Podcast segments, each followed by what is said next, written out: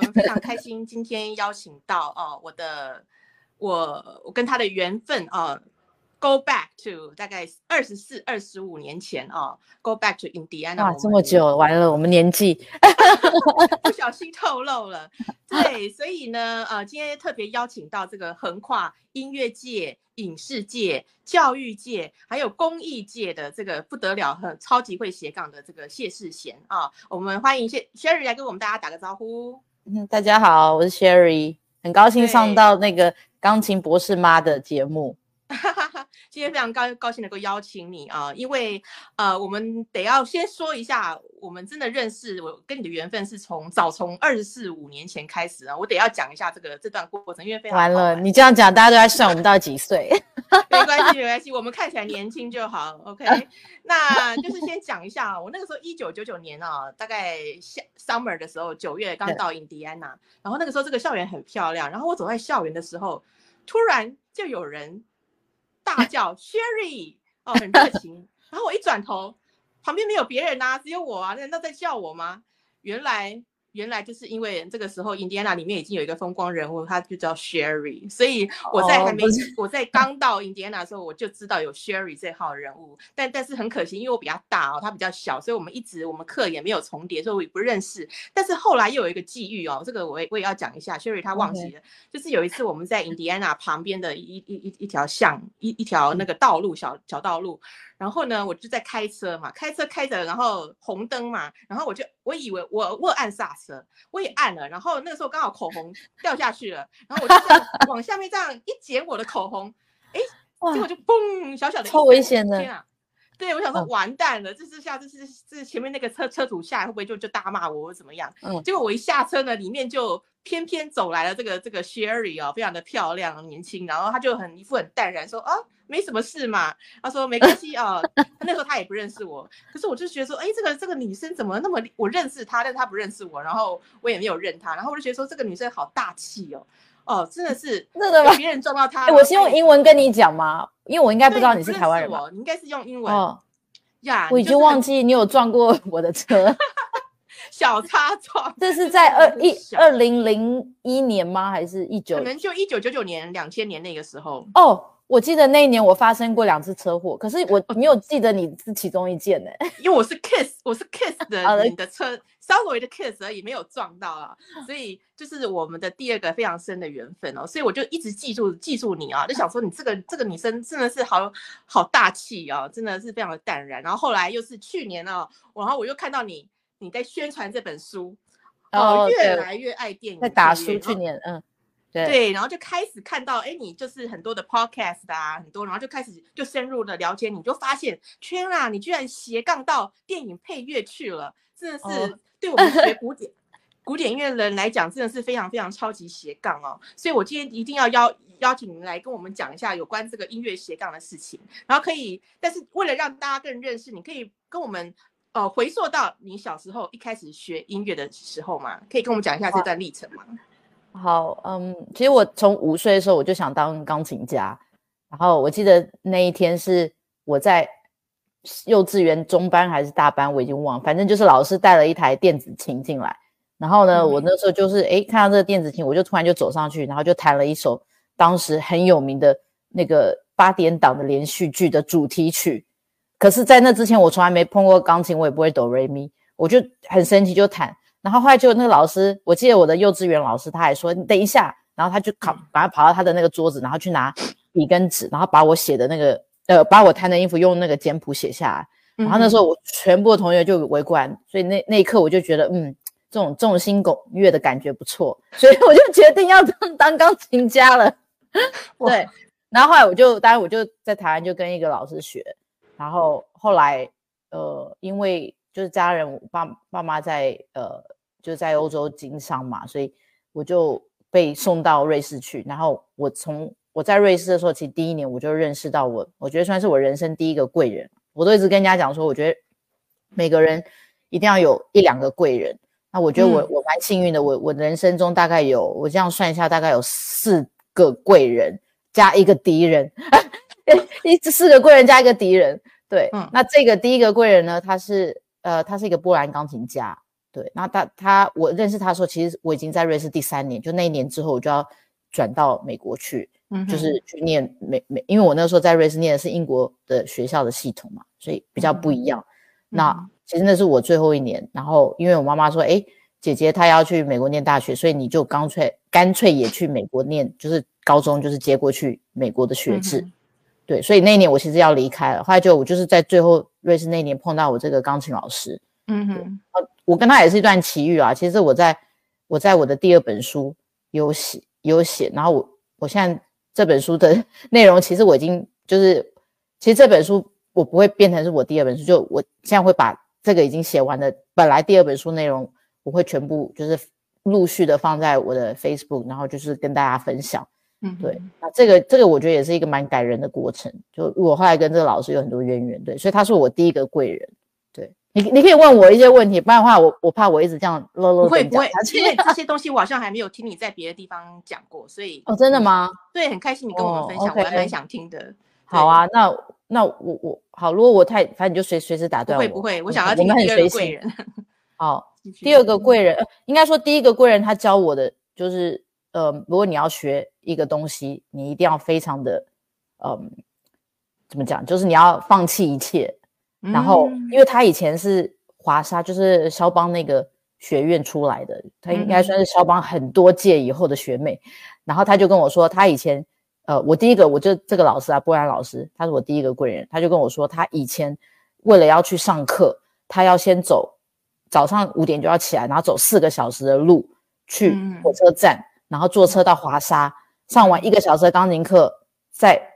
坐车回去，然后再走四个小时的路回家。所以他说他是这样拼的，所以他对嗯这个钢琴的纪律，就是那个我觉得那个年代跟我们现在这种抖音的世代啊，然后我觉得那个年代真的就是你知道吗？把音乐当成是一个他一生的 mission。嗯哼，然后，所以我老师也是用那样子的方式教我。我记得我第一天去的时候，因为那时候我在瑞士第一年，我已经见到那个，就是我受到那个英国亲王接见，对，因为我们学校体体育，每一年都会办一个很盛大的音乐比赛，然后当然我嗯。弹钢琴弹很多嘛，所以我就被学校派到呃日内瓦去见这个英国亲王，就是呃、嗯。前年过世的那个菲利普亲王，就是英国女嗯，王的老公。那健身，对。因为对对，因为他是那个 WWF，就是你知道那个世界保育动物组织的那个，就是你知道那个那个 logo 是一个毛熊的 logo，对。嗯，然后他是那个组织的荣誉创办人，所以他就到日内瓦去开会。然后刚好哦。因为那一次我因为弹了很多琴，然后学校筹到很多钱，可能好像是那那那一年所有瑞士学校筹到最多款项，所以呢，老师我的钢琴老师带我，还有另外两个嗯欧欧洲的马马术界的那个小冠军，反正我们四四个人就跑到嗯。就到了日内瓦，然后我们就亲手把这个支票交给这个菲利普亲王。那我还记得他跟我讲，因为那时候其实很多记者嘛。对，然后那个菲利普亲王他看到我，他还说，因为有人跟他介绍说我是谁，然后我为什么来，嗯然后他还问我说你会不会拉小提琴，然后还比一个这样动作。我说我不，我说我不会，我是因为钢琴来的。然后我现在又觉得说，天哪，我怎么有有有胆好勇敢，真的很跟勇敢跟，那个 皇室这样子讲话？Anyway，然后那个过程也就是记者也拍下来，所以后来就是被我我我家人就是贴在大大的把它放在家，因为好像是我们谢家之光这样。有我有看到那张报纸，对我看到，嗯然后对我就觉得，诶，回回到学校走路就很有风，有所以我风啊，学校就有一个绰号叫做小莫扎特，因为嗯，就表示我很厉害，所以对，我的这个音乐贵人来的时候呢，他来学校的时候其实是造成有一点小轰动，因为我们学校都是那个时候都女生嘛，然后我们是私立学校，那嗯。我们从来没有跟一个所谓的 pianist 一个钢琴家学过，我们的钢琴老师就是钢琴老师，我们不是那种你知道真的演奏级的钢琴家，嗯哼哼。所以大家都觉得说哇，有钢琴老呃有钢琴家要来很很很了不起。嗯然后我记得学校有两有一个女生，她弹琴很厉害，她叫 Nahoko，我还记得她名字，嗯日本人。然后嗯可是我都一直觉得我是全校第一啦，所以我没有把她看在眼里。然后她第二名，可是嗯 Nahoko 有一天她上完钢琴课，我们大家在那个饭饭饭堂在吃饭的时候，他就说：“Sherry，这个老师蛮严格，你要去练琴，因为他就是他他他意思就是说这个老师就是没有那么简单啦。”然后他跟我讲完，我就想想说，哎呦，拜托，我都已经是小莫扎特了，我就很自大，你知道吗？那时候才十很十一二岁，对我就想说，哦，我觉得这个老师听我弹琴，一定会对我非常的 impress，所以我就没有理然后可讲，然后呢，我就自己跑到我下午都没有练琴哦，我就跑到学校那个游泳池去游泳，然后自己一个人度过一个非常愉快的舞泳池时光。后来就看手表，天哪，已经迟到了，所以我后来就赶快穿的真的是湿哒哒的泳衣，上面套了一件 T 恤，就整个冲进那个琴房，然后我的衣服真的都在滴水，然后进去的时候我就感觉到那个。角落有一个很冷的空气，这样射过来，我就回头一看，对我回头一看，就是我第一次见到这老师的样子，因为他其实长得很娇小，然后他鼻鼻子就你知道东欧人就有鹰钩鼻，就我觉得虽然说他像巫婆，可就是那个感觉有一点恐怖，而且又坐在角落，而且他那时候对我就很不友善，因为其实我已经迟到了，然后我我说实在我也不是一个很好学生，我也没有跟老师说哦 I'm sorry 什么的，我就我就。就呆呆站在那边，然后这个老师他就说，他第一句话就问我说你要谈什么？他也没有跟我打招呼，因为我觉得他应该是蛮气的。对呀，然后我就生气，对他很生气，我迟到，然后我也没跟他 sorry，然后我他就直接说好你要谈什么？然后我就说哦我要谈 Greek Piano Concerto，就是你知道我们音乐界的一个我觉得比较也不算基本的，可是就是不是最难的那个协奏曲。然后弹完之后呢，他就他就说哦 Everything is wrong。你弹的每一个东西都错了，然后呢，我后来又弹了一首肖邦的那个就是升 C 小调夜曲，就是后来有在《战地情人》这部电影的 pianist 他的片头曲，然后他也是说，你就是那六十分钟的课，我觉得真的是给我震撼教育，因为他就是让我觉得说我什么都不是，我连钢琴都弹不好，然后我出去的时候我已经不是原来那个小莫扎特，我已经非常的沮丧，然后他还跟我补了一句，他说等你要好好弹琴的时候，你再来找我。嗯，然后我就觉得哇，天哪，我这么这么厉害，我都已经见过英国亲王了结果，被一个老师这样讲，好像我是钢琴白痴。所以从那之后，我就非常奋发图强去练琴。对，所以在他之后，其实我就是因为他，他后来有跟我爸妈说，他说其实我应该，他说他看到我未来就是要去 Julia，因为 Julia 在我们那个年代是 Number One 嘛，就全世界，现在其实也是啦，也是，然后。对，然后他就是跟我爸妈安排说，Sherry 要怎么样，然后包括在瑞士要做我个人的第一场独奏会啊，然后参加 Clara Haskell，这也是一个大比赛，是那个时候不是大比赛，可是现在也算是一个蛮大。对对。然后就是要这样一直扑上去，可是后来这些 plan 都被打断了，因为我爸妈那时候对，没错，所以我就我就跑到美国高中，那因为那个他本来要帮我安排那个教授，他就是 Clara Haskell 其中的一个评审。嗯。啊，你知道其实音乐界有不成文的规矩。就是你不对，你不跟评审学，尤尤其在肖邦啊，其实大家都知道，对，就是你不跟你，其实第一轮就会刷下，因为他不认识你，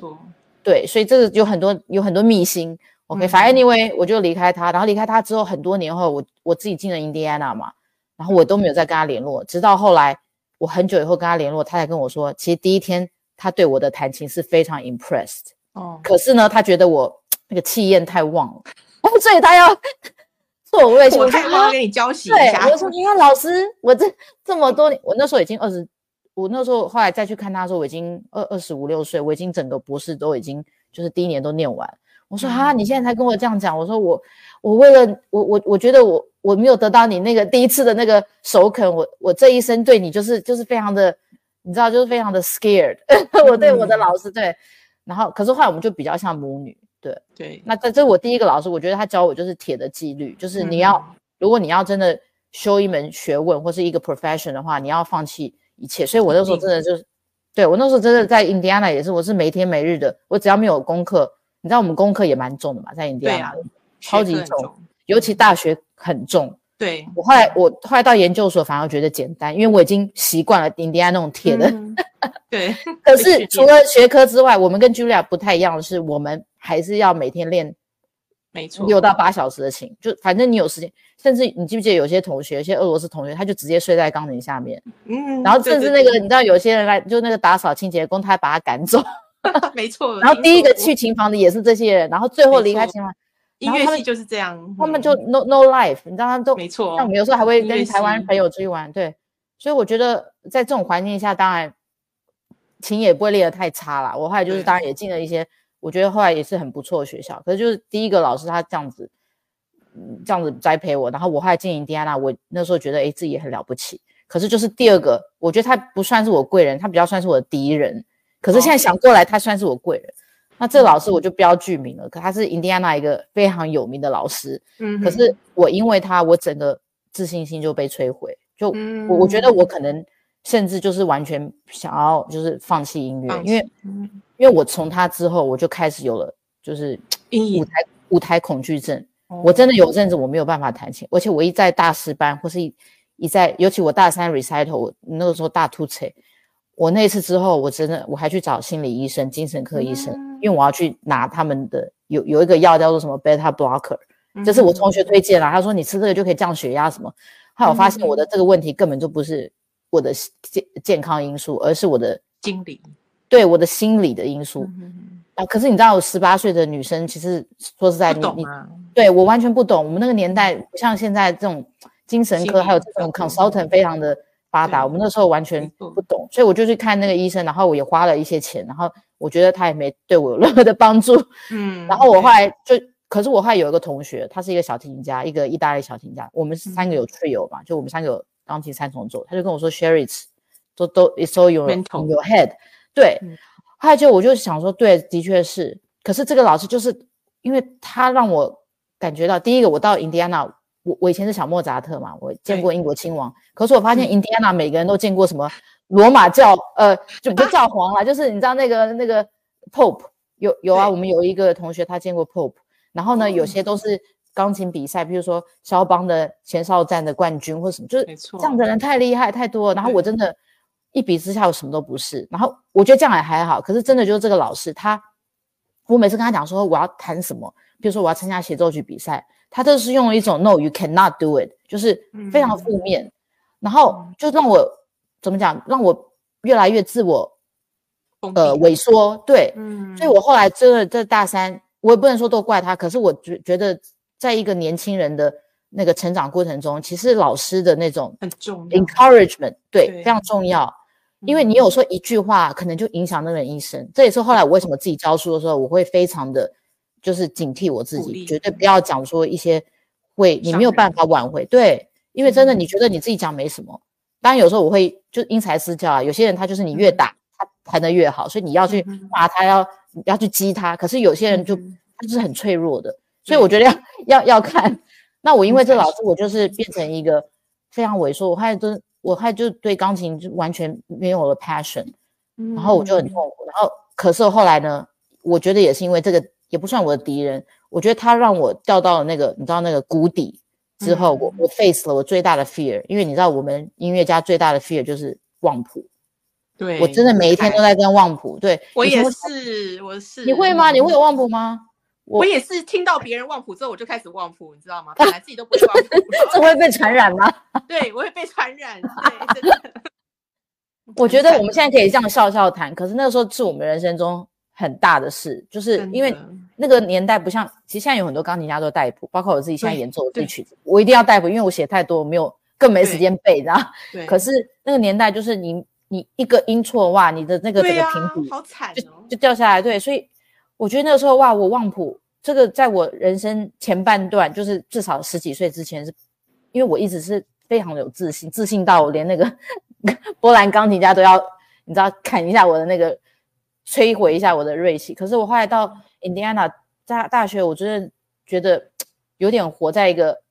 怎么讲梦魇中。嗯，可是一方面，我跟我的同学还有我的大学生活，其实我的校园生活是很快乐，因为我有一群我自己的朋友，然后他们都不是音乐系，都是商商学院的，所以这也是为什么我后来就斜杠。对，那可能就是说我我觉得，因为 Indiana 其实我觉得是一个非常 open 的一个学校。没错，你记不记得我们还有全美国最多。什么 gay lesbian transsexual，就是我们的多元，在那个年代，九零年代就我们是，我们还有 gay parade，你知道在那种对。那个年代，那个是很了不起。现在 gay parade 到处好朋友都是 gay，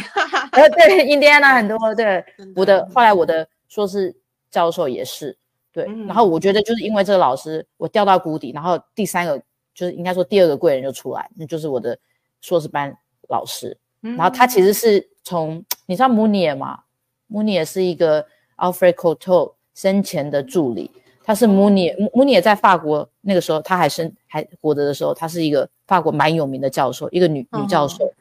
然后我去萨尔斯堡音乐节演奏的时候，我记得第一天去都没有人听，因为他在想说这是台湾人是谁，因为那个 Mooney 他有两个特助，一个是日本特助，专门帮他日本学生翻译，另外一个就韩国特助，专门翻韩语文。那我没有没有那个时候就是华人的这整个音乐市场没有起来嘛，所以我那时候去，我是第一天去了就做我跟老师上课，可是可能我我觉得我自己弹的应该是还不错，因为第二次我上刚大师班的时候。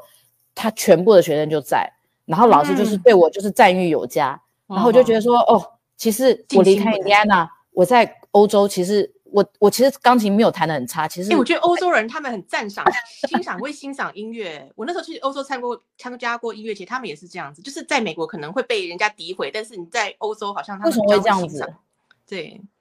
可是我感觉。可是我觉得欧洲人我比较喜欢是他们讲话很比较直接，就像我那个波兰老师，其实他不喜欢东西他直接跟你讲。可是美国人比较，你知道美国人会说哦，very very good 怎么样？对，然后就是美国人比较虚伪，我觉得，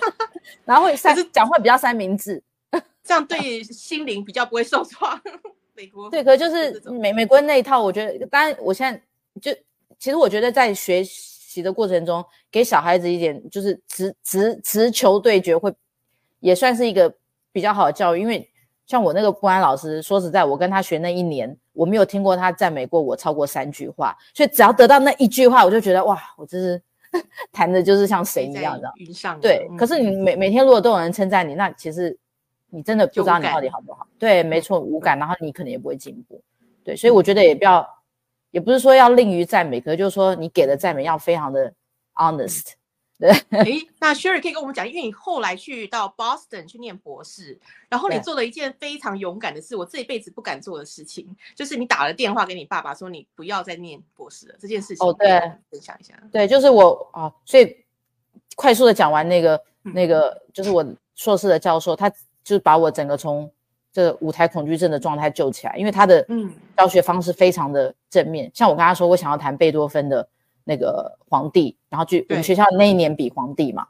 然后他就说 OK，you can do it。然后我想说哈，真的吗？因为你知道我我前面那个老师已经把我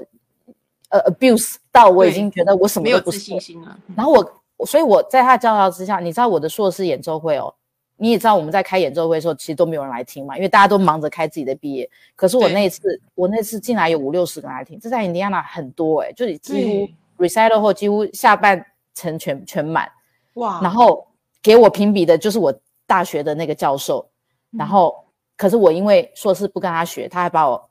骂得很惨，然后我还写一封道歉，反正就是搞得很 dramatic 啦。反正 anyway 我就是要离开他，所以我硕士我就跟这个老师学，然后这个老师就把我教的超好。好到我觉得，我现在再回去听我那时候的演奏，我觉得哇，我很难突破那个时候的那个境界。反正因为我觉得有这个自信之后，我后来就是去 Boston，然后去投件，就是投到那个 Antony de Bonaventura 这个老师，他是世界很有名的大师。然后他那一年全世界只收五个人，我是他最年轻的博士生。我进他的班念博士，我才二十三岁。那很多人二十三岁其实还在念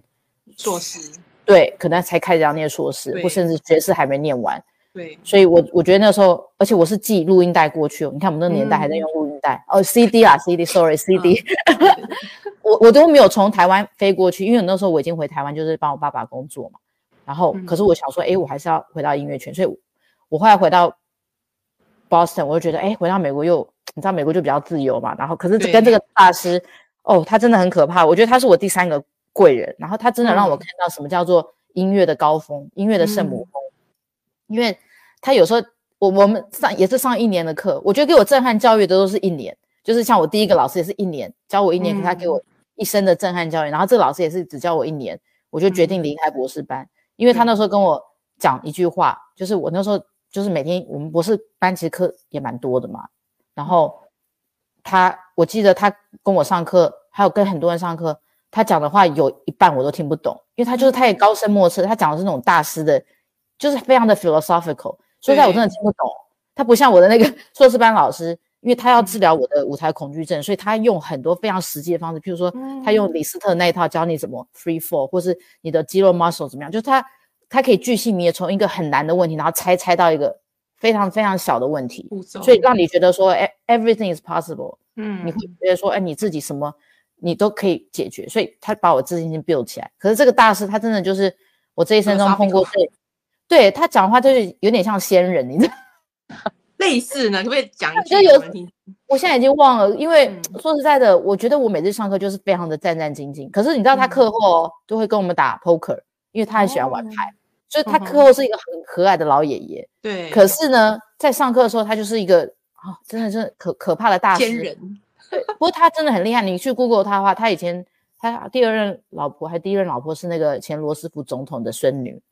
然后世界上有很多现代作曲家，包括。呃，Ligeti 还有 Burial 在这些人都写曲，就献给我这位老师。嗯，他十三岁就跟呃那个纽约爱乐合作演奏那个呃贝多芬的呃协奏曲，然后那个时候的指挥是 Klemperer，Klemperer 是那个年代的大师嘛。所以我的意思就是说，其实他也是一个小天才，可是他自己有一个摔倒的过程。所以我觉得他就是因为这样，所以他后来的教学变成他他他他真的就是一个完美主义。反正因为我记得最后一次是。有一次我去他的班上去上课，然后我弹完之后，他就说：“Sherry，你如果这样弹琴的话，我就要把你踢出我的博士班。”然后我听了那句话，我就想说：“哎，我听错吗？怎么？因为我自己觉得我练得很很用功。”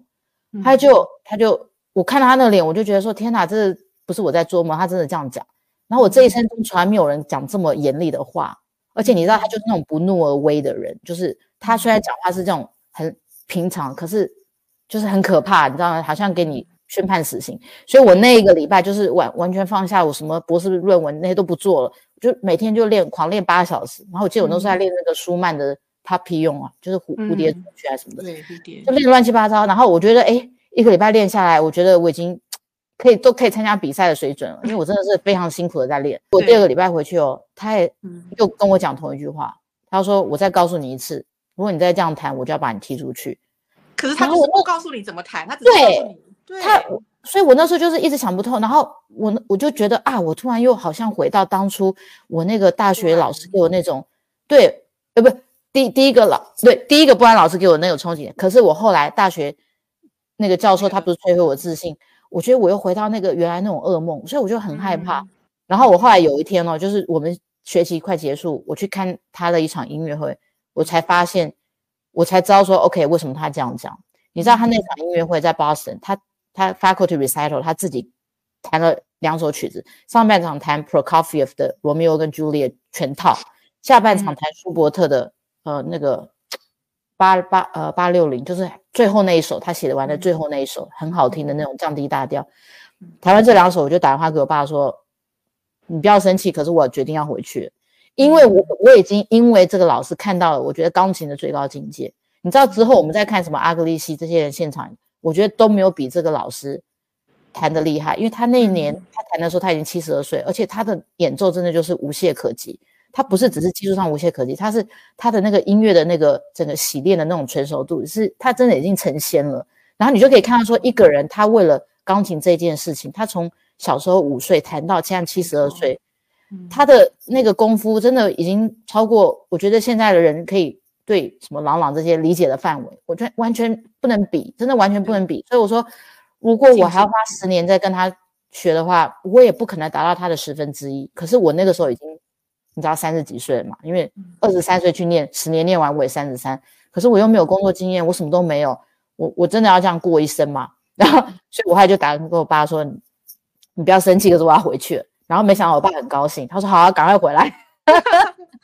我想说不要再花钱了吧。然后要回来了。对，因为我我从小十二岁就出国了嘛，然后一直都流浪在外，对啊？所以就回去。然后回去其实也是一个很大的十字路口，因为我回台湾，我完全没有台台湾学过，我也没有老师或是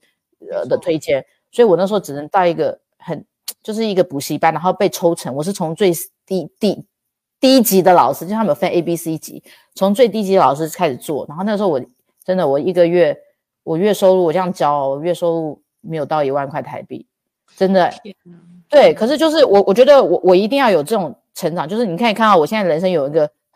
很大的起伏，就小时候十二岁就被英国亲王接，然后就冻又掉下来，因为舞台恐惧，然后又我这硕士老师又让我可以进入到这个博士班，而且我觉得这个博士老师真的是我人生遇到应该是最高峰，我觉得应该现在也没有比他更厉害的老师。可是因为他之后，我又整个又下来，然后我我就是在那个时候，我开始有一些自我的体悟，然后我就觉得说，其实我很热爱音乐，可是我可能不太适合在学术界。然后我我也我也不是说很懒，可是其实我很爱钢琴，可是我没有办法，就是每天都在一个 小 window 的窗窗窗户里面练八个小时的琴。我觉得那样生活真的，我觉得人生应该有比这更多啦。所以我后来我就去，你知道，我就自己很神奇，我自己去报名了那个追杀比尔的那个作曲家的课。在呃，在那个意大利，其实我去报名他的课是因为意大利我可以顺便去玩，然后可是我也没想到他会收我，因为你知道完全没有电影作曲的经验，对，然后我也不会打谱，你知道我们作曲家要打谱，我那时候都是写，我其实到现在我都是我都是那种古人的做法，就是我都是用写，因为我觉得我觉得打谱有时候那个那个 key in 是错了 space，那个眼力反而更消耗，那个过程中我已经不知道写完几页，所以我现在到现在我都还是用手写，我是。我都跟人家说我是贝多芬 style，对对对。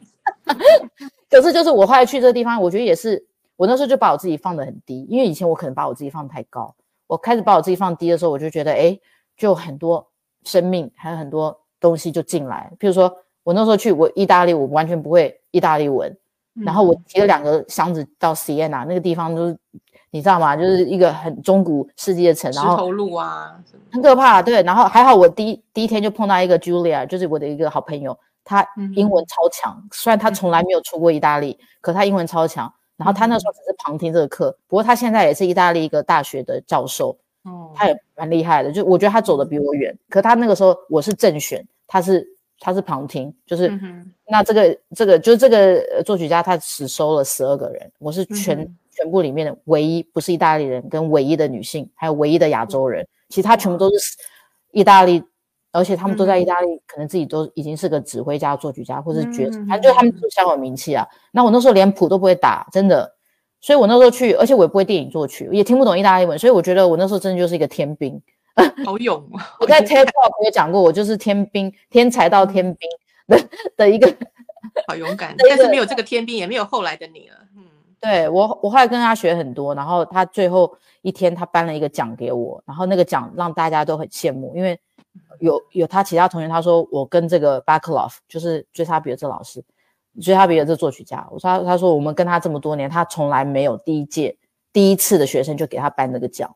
所以他就说你应该是做对了什么，对，所以我觉得那也是给我打了一剂强心剂，所以我后来就就因为我其实从小就很喜欢看电影，这可能也是跟我爸爸很喜欢看电影有关，对，所以我后来就是。开始斜杠到电影这边，对，对，一切就是有迹可循哦。你小时候，你父亲哦带你看电影，然后到后来这样子，你在正确适合你的道路，比如说电影，你才学一下子，一开始学就得到这个这个世界知名的这个这个配乐大大大师的认可，然后跟这个钢琴可能学了很久，可能你觉得这个这个高度还是很高，所以其实是找对适合自己的东西，你就会发光发热，对。我觉得我们一生中都在都在选，其实有时候就是斜杠的过程中，也是你一直在，因为你会一直变。我觉得人就就像我现在也不可能就是完全只做电影配乐或是电影这个，就是你会你因为你的生命一直在成长嘛，所以斜杠的过程应该就是跟你一起，然后你就是一直在这你的人生中一直在挖掘自己，对，嗯，所以你是一个好对自己好奇心很强的，而且。很勇敢的人，不设限的人。而且我觉得就误打误撞，我常常做很多事情，你不要去设限，或是有太大预期，其实你会做得更好。你看我那时候也是，我那时候我也不知道哪来的勇气，我就去申请那个追杀比尔的他的课，然后我才发现哇，其他来申请都是真的是电影作曲家了。对，然后我真的就是一个，我只是一个博士一年级都没念完的，然后也不会打鼓，所以我觉得有时候就是年轻人有个好处就是比较勇敢。因为当你老的时候呢，你的顾虑越多，你就越不敢出去。对，所以我现在一直还是砥砺我自己，就是说，有时候人家会说哇，你梦好大或什么，可是我觉得反正做梦也不用钱。然后，而且你真的讲出来的时候，搞不好就会成。就是我觉得你有时候就是要你的那个叫什么，你要 affirm，你要 acclaim 你的你的建立下目标。对你讲出来之后，你就有 responsibility，你就要做到。然后其实就会有很多人会帮你完成。当你自己完成，对，包括你后来有开了电影制片公司，可以跟我们聊一聊吗？哦，对，那也是一个奇遇。到电影制片。对，因为我后来就是后来在音乐圈，我们那个时候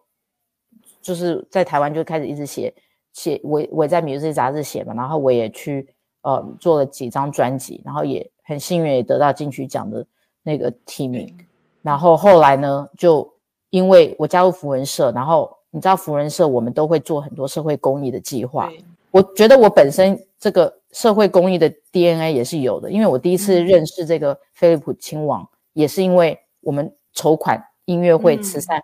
对，然后我后来其实，在二零一一年的时候，今呃那个三一海啸，日本海啸的时候，我写了一首歌，然后被一个日本的品牌听到，所以我们后来在台湾做一个蛮大的一个记者会，去发表这个曲子，然后当天收到款项就全部捐到日本去。嗯，所以我觉得生命中有很多。我后来的音乐从一开始可能很繁复，很很 show off，到现在我的音乐就我觉得比较纯粹，比较极简，然后就比较 pure。那我后来斜杠到电影制片，是因为呃，我加入福人社后，我们想要去呃有一个福人社长，他跟陈爸的书屋，我不知道你知不知道陈爸的书屋，就台中的台东的书屋，对他这个创办人，呃，创办人他二零一九年过世，可是。那个时候我们去他的书拍片的时候是二零一五年，那那个时候说实在我也没当过电影制作人，我我连电影的 budget 那个什么 proposal 都不会写，可是我真的就是在一个 weekend 我打了我所台湾所认识的所有的导演，我一个两天的时间我打了五十几个导演的电话，然后说问，因为我们其实那个做那个片子的时间很有限，就是我们不是那种可以无无无限拉长去做，所以我必须要找有意愿、有时间，然后能接受我们 budget、能接受我们预算的。好，然后找啊，然后最后还找到那个尚若白，那他是一个人家说台湾的法国女婿，他对他他在台湾也拍过一些台湾的片，然后到到法国去上映的时候也蛮受到那边欢迎，因为法国人可以了更了解深入了解台湾的文化，所以我那时候找到他，然后我们把我们的 team 组的组组成之后呢，我们就到台东去拍了三次，然后这个电影就这样生成，然后后来福文社也办了一个还蛮盛大也蛮成功的一个。首映对，所以这就是我误打误撞 踏进电影的第一第一第一部片，然后后来当然现在在运作一些片，可是中间我们有因为 COVID 就停掉，然后我后来因为现在搬到纽约来嘛，就是后来结结婚到纽约，这也是一个非常误打误撞的过程，因为我从来没对我从来没想过我会嫁到纽约这么远，我那时候本来想说他就就在台湾了，然后台湾的生活其实我是很快乐的，就是在事业上跟在人际关系上，我觉得都。非常的丰富，可是来到纽约，其实这边我又有一次，就是我觉得人生有很多次大洗牌，对，因为你知道纽约是好玩，然后我也去过很多国家，也住过，可是我觉得要生活在纽约是完全另外一件事，就这边的文化冲击真的很大，尤其是经过二零一九年呃那个 COVID 之后，然后对，然后还有我们美国不是有经过大选嘛，还有什么黑命贵这些运动，就是尤其纽约都是第一手接收这些比较。灾难型的，还有金融什么什么那个股股市也垄断，就这边其实真的是这四年来，我觉得感觉好像看了已经看了二十几年的那种，你知道经济的那种，然后我们现在要进入 AI 年代，所以就更那个变化更快，对，所以我觉得在纽约的脚步还有整个思绪是要非常的 fast。我我真的很赞叹，因为我常常在脸书上看到你分享一些吃喝吃喝玩乐。但是同时间你又做了一大堆事情，我都不晓得你哪来的这种时间控管可以做这么多事。因为包括你在你说，因为 COVID nineteen，你也做了一个音乐疗愈的频道，还有一个电影音乐的介绍的频道，对不对？对，呃，音乐疗愈频道就是我把它简称叫 Dream，因为它的全名很长，叫 Deeply Relaxing Inspiring Music，然后缩写就是 D R I M，就 Dream。对，那这个做是因为其实你知道很多人 COVID 之后，他们就有忧郁症，我不知道台湾有没有，可是美国那时候很多，现在也很多，而且尤其现在经济不好，就是忧郁症，还有在街上的神经病患就真的就越来越多。所以我那时候就是写一些 relaxing 的音乐，因为其实我那时候在写那本书，然后我就想说，哎，写书的过程可不可以，可不可以，就是我我舒压一下，对，所以我后来就写这个音乐，然后我也觉得说，哎，这个音乐其实也蛮适合工作，然后其实阅读，我后来就真的。不是我自自卖自夸，可是我后来就真的就只在听我自己写的音乐，然后我就把它放到这，听很 relax，就是很其实就很舒服啦，就是就是一般的 meditation，当然也不是一般，因为我加很多 brain wave，然后有一些钢琴的元素在里面。可是我就是用这个方式，然后我后来发现有很多人给我反馈，就说哦，你放上去之后，我我有些朋友他有 depression，然后他听完之后就觉得非常的放松。所以我觉得这，嗯，这个是你用电脑创作的吗？还是？对啊，对啊，电脑创作的。因为钢琴就是 synthesizer 就很多啦。然后当然我们现在有一个 team 去做这，因为后来就可能有一些单位他们就会需要呃跟医疗，因为这有点是音乐治疗了嘛。嗯，对。所以我们我们现在就是有我我我会去 produce 一对一些音乐，就是 for 不同的对。当然这个部分我觉得我没有太多时间深入，因为同时间我在美国还有自己的。就是自己的那个数位行销，还有台湾最最近我们因为那个去年我回台湾，我开了一间公司。那这个其实我没有在 Facebook 讲，因为其实很早期。可是今年我们开始会 run 一些我觉得蛮 exciting 的 project。对，所以就是就像你说很忙，所以我在脸书上我真的只剩力气，就是分享一些吃喝玩乐。可是不要大家都以为我生命只有吃喝玩乐？没有，其实我是一个工，我是一个工作狂，在做好。可是很多人，如果你你不认识我，你会觉得说这个人怎么可以每天这样玩？对，其实没有，我是我其实是一个工作狂。可是我我尽量不在脸书讲这些干苦谈，因为我觉得在脸书就是讲一些轻松就好。哎，那包括你好像。今年的四月中晚四月多的时候会回来台湾，可以给我们介绍一下你那个时候会有一个什么样的计划吗？哦，对，因为我二十年前写了一个东方鸟的三景象，然后呢，刚好今年是二十周年，所以呢，今年我在四月三十号会在台湾的呃台北的国家演奏厅会办一个呃东方鸟呃这场音乐会叫做幻影东方。那其实这个 project 其实是希望我可以用钢琴去。每一次跟不同的科技或是不同的传统艺术尝试，那我们每一场会有不一样的形式。第一场就是四月三十号这一场会跟呃一个传台湾的传统艺术就是皮影戏团结合，所以在东方鸟这首曲子很特别哦，我们会有皮影戏在这个钢琴演奏会里面，然后下半场我会用一个烛光音乐会的方式，就是我会有大概几百支的 candle candle light，然后去演黄巢。其实皇朝更需要很大，可是因为场地的限制，还有我觉得有很多，我我们其实为这个音乐会，说在这音乐会的规模是非常的小，大概就是大家也知道嘛，小厅就是三百多人。可是呢，为了要去怎么去做第一场的这种幻影东方，其实你知道突扯了很多次，然后最后我觉得找到这个呃皮影戏，我觉得是我自己蛮期待，所以到时候我们会有一个嗯呃，我们二月一号就要开始正式。贩售，那希望大家可以来支持，然后看一下那个，大家一定要支持这个呃超级多才多艺哈，超级斜杠的这个谢世贤啊，然后希望大家可以参与我们呃从头参与我们这个幻影东方，因为下一次幻影东方会更大，而且可能就不用就是会用不一样的形式去呈现，所以每一次我们都希望会用不一样的方式，对。哇，听今天听到这个 Sherry 从小到大这个音乐历程，跟我们分享了你的甘苦啊，还有你跟我们分享了你的这些头脑里面这些。多彩多姿啊！我们可能一般人想不到这么多东西，但但是你不只是想，你把它实践出来了，一步一步的都在做。所以请大家一定要 follow 谢世贤 Sherry，还有他的 YouTube 两个频道啊，我到时候会放上我的简介，然后大家一定要 follow 他，然后期待他四月三十号在台北的演出。我们大时候大家一定要赶快去去观看啊！好那今天非常开心能够邀请到谢世贤啊，跟你重拾我们二十几年的友谊。OK，那下次回来台。台湾，我们一定要再见哦。OK，一定的。对，好，谢谢，谢谢你哦，谢谢博士妈，谢谢大家，拜拜，拜拜。